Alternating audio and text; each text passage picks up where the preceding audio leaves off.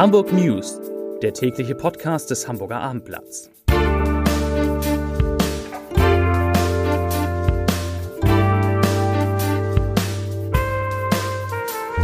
Moin, mein Name ist Lars Heider und heute geht es um den Neujahrsempfang des Hamburger Abendblatts im Hotel Vier Jahreszeiten. Weitere Themen.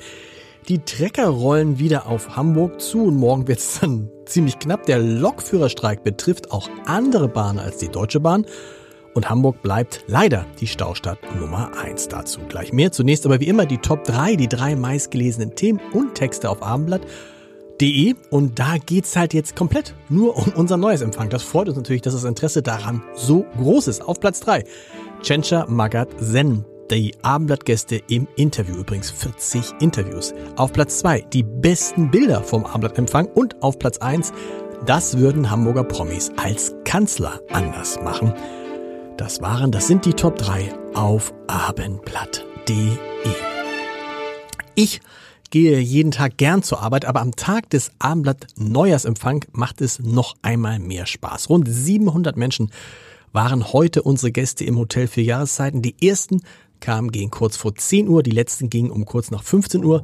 Und ich könnte jetzt stundenlang von interessanten Gesprächen mit Menschen wie den Braunbrüdern, Hasper-Chef Harald Vogelsang, Schleswig-Holsteins Ministerpräsident Daniel Günther, Hamburgs Verkehrssenator Agnes Tjax, der neuen Tagesthemenmoderatorin Julia, Niharika Sen, OMR-Macher Philipp Westermeier und so weiter sprechen. Aber sehen Sie sich doch das alles besser auf www.abendblatt.de an. Dort finden Sie, wie gesagt, rund 40 Videos und Interviews die meine Kollegen Vanessa Seifert und Christoph Rybatschik auf dem Neujahrsempfang geführt haben. Und wenn Sie interessiert, was ich dort gesagt habe, auch meine Rede gibt es natürlich selbstverständlich als Video, exakt, glaube ich, 19 Minuten lang. Es war 18.16 Uhr, als am Dienstagabend ein Blitzlichtgewitter durch das Foyer des Hotel Grand Elysée zog. Christina Block zeigte sich beim Punsch unterm Dach der ersten großen Veranstaltung der Blockgruppe in diesem Jahr erstmals seit dem Silvesterdrama um ihre Kinder in der Öffentlichkeit.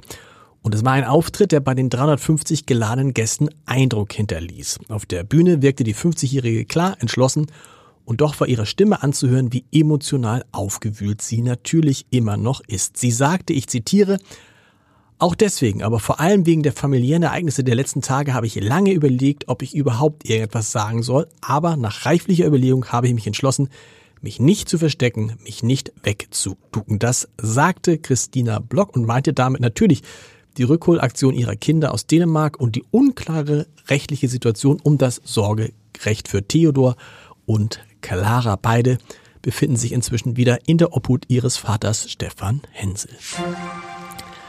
Durch den Streik der Lokführergewerkschaft GDL müssen bis Freitagabend nicht nur Fernreisende der Deutschen Bahn von und nach Hamburg mit Zugausfällen rechnen. Auch im öffentlichen Nahverkehr sind erhebliche Beeinträchtigungen zu erwarten. Der Streik führt zudem bei der S-Bahn zu massiven Einschränkungen. Das Unternehmen ist aber bemüht, zumindest für die Linien S1 zwischen Wedel und Poppenbüttel, S2 Altona-Aumühle, S3 Pinneberg-Neugraben sowie S5 Neugraben-Stade einen Notfall, Notfahr Fahrplan anzubieten. Sagt man das? Notfallfahrplan, so heißt es.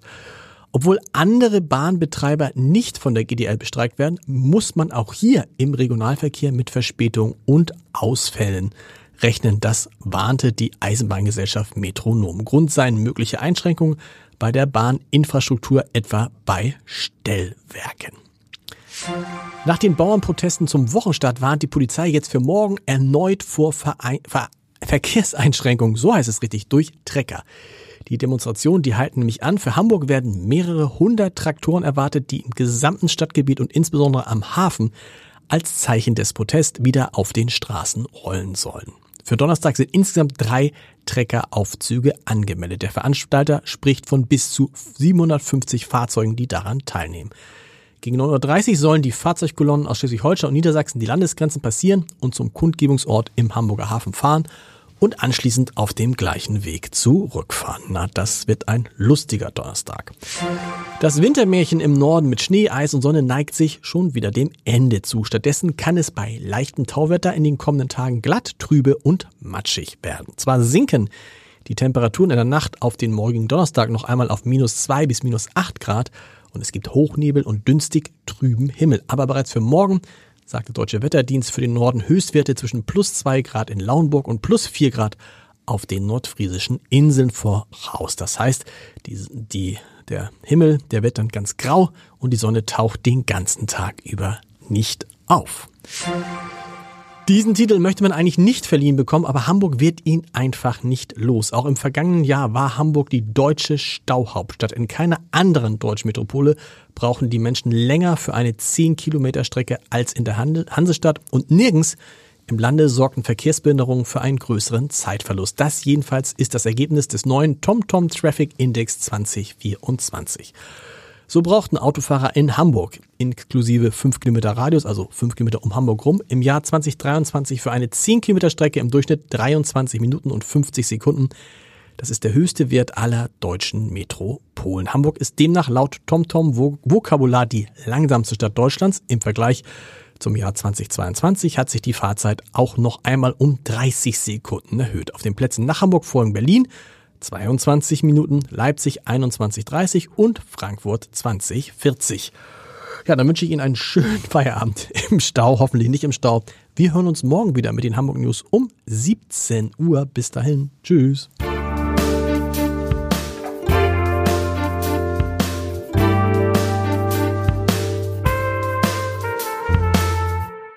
Weitere Podcasts vom Hamburger Abendblatt finden Sie auf abendblatt.de slash podcast.